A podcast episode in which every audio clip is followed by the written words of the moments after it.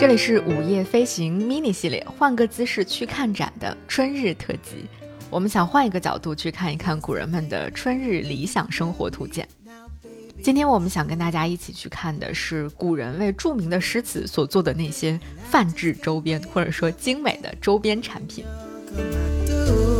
当我从范制周边这个非常现代的视角去重新看待这些作品的时候，真的发现了一个全新的世界。你会发现，追星这件事儿其实从古至今都从未停止过。为自己喜欢的人、喜欢的作品去创作一些周边，或者说因为他们受到启发去创作一些自己的作品。嗯，除了我们今天的人们非常擅长之外，古人也非常的擅长，而且创作出来的这个作品的程度和段位，可能要远远的超过现在我们的这个粉丝群体啊。那首先我们去看看收藏在美国明尼阿波利斯博物馆的一个，呃，南宋的银盘，它不是一个普通的银盘，它是一个 inspired by 赤壁赋的银盘，或者说它是一个关于赤壁赋这幅著名的诗词作品的一个周边。这只银盘的整体规模并没有很大，它的直径大概有二十六厘米左右，然后高度呢大概有二点二厘米吧。重点是它的盘面上用极为细腻的笔法和高超的技巧雕刻下了苏轼的那个千古名篇《赤壁赋》当中的场景，就是苏子与客泛舟游于赤壁之下，清风徐来，水波不兴。然后大家在这个船上把酒言欢，聊得叫一个痛快，喝得非常的开心。不久呢，月出于东山之上，徘徊于斗牛之间。在这样的美好月色当中，苏轼跟他的好朋友们一起泛舟湖上，非常惬意的这个场景，就是这幅《赤壁赋》银盘上所呈现出的场景了。那看看这个银盘上的雕刻和它的工艺，我猜想，这位匠人师傅必定是苏轼的铁粉。在这儿也很想跟大家分享关于宋代的银器这件事情。一提到宋代的器物，可能我们第一反应都是宋代的瓷器，包括我们像上一期节目聊到的啊，宋代的这个曜变天目。宋代的瓷器固然是非常有名的，但是宋代的银器其实一直是被大家忽视的一个宝藏的存在。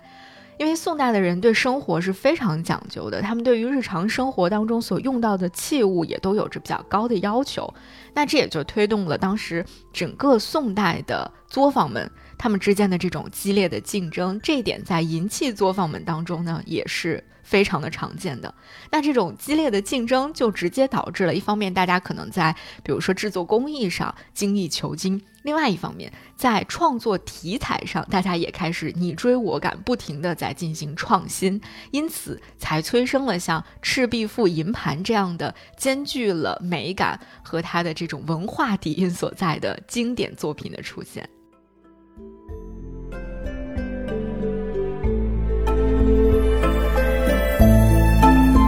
那看完了宋代的范制周边，我们来看一看明代的一件范制周边。它是收藏在大英博物馆里的一个明代的漆雕盘。它想要致敬的对象是王勃的《滕王阁序》。跟上一只银盘相比呢，这个漆雕盘上它所呈现出来的线条就更加的清晰灵动了。《滕王阁序》相信大家也都非常熟悉了。那在这个漆雕盘上面所呈现出的是啊，云朵密布的天空当中，亭台楼阁、水波荡漾的场景。然后整个画面呢是错落有致。这些文人们呢在这里饮酒赋诗、登高远眺，整幅场景呢在漆雕盘上呈现的宛如是人间仙境一样，会让人看到它的时候就产生无限的遐想。而且在这里呢，匠人师傅还进行了一些自我的发挥和创作，在空中呢描画出了一些翱翔的仙鹤，地面上呢也画了几只鹿。那仙鹤和鹿其实也都象征着长寿。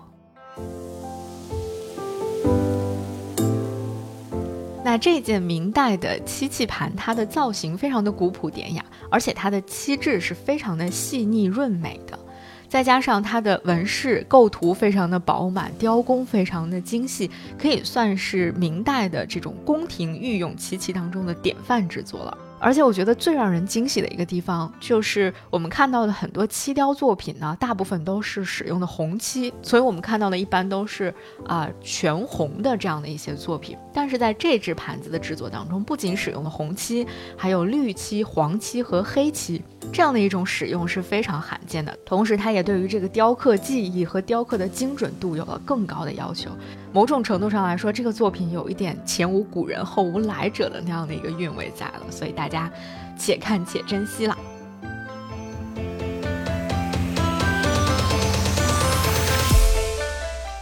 看完了明代，我们来看看清代。在清代呢，我们要去看一个玉山子，它今天也被收藏在了美国的明尼阿波利斯博物馆。而他要致敬的对象，就是我们在前面的节目当中曾经提到过的兰亭雅集。而这位兰亭雅集玉山子，他曾经的拥有者，就是可能中国最著名的文博爱好者第一名乾隆皇帝了。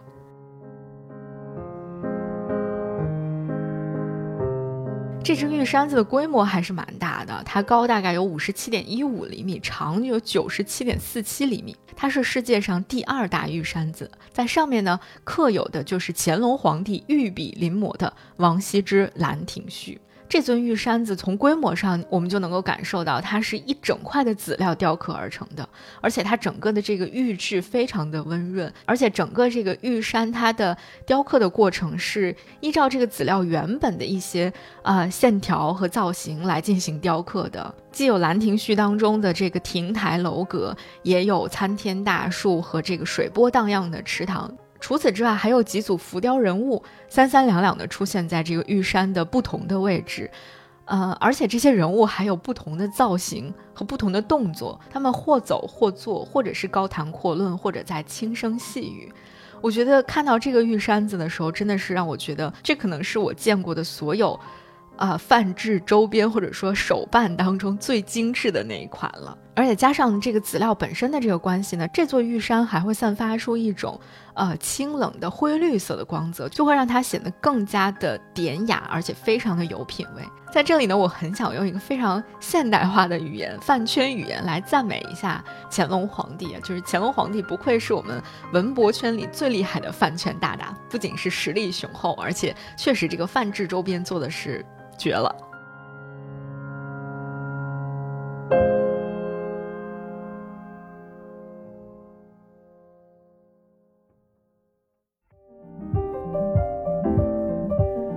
午夜飞行是一档关注旅行、城市文化与生活的播客节目，力求用声音呈现多彩的城市故事，由 Marcast Media 制作出品。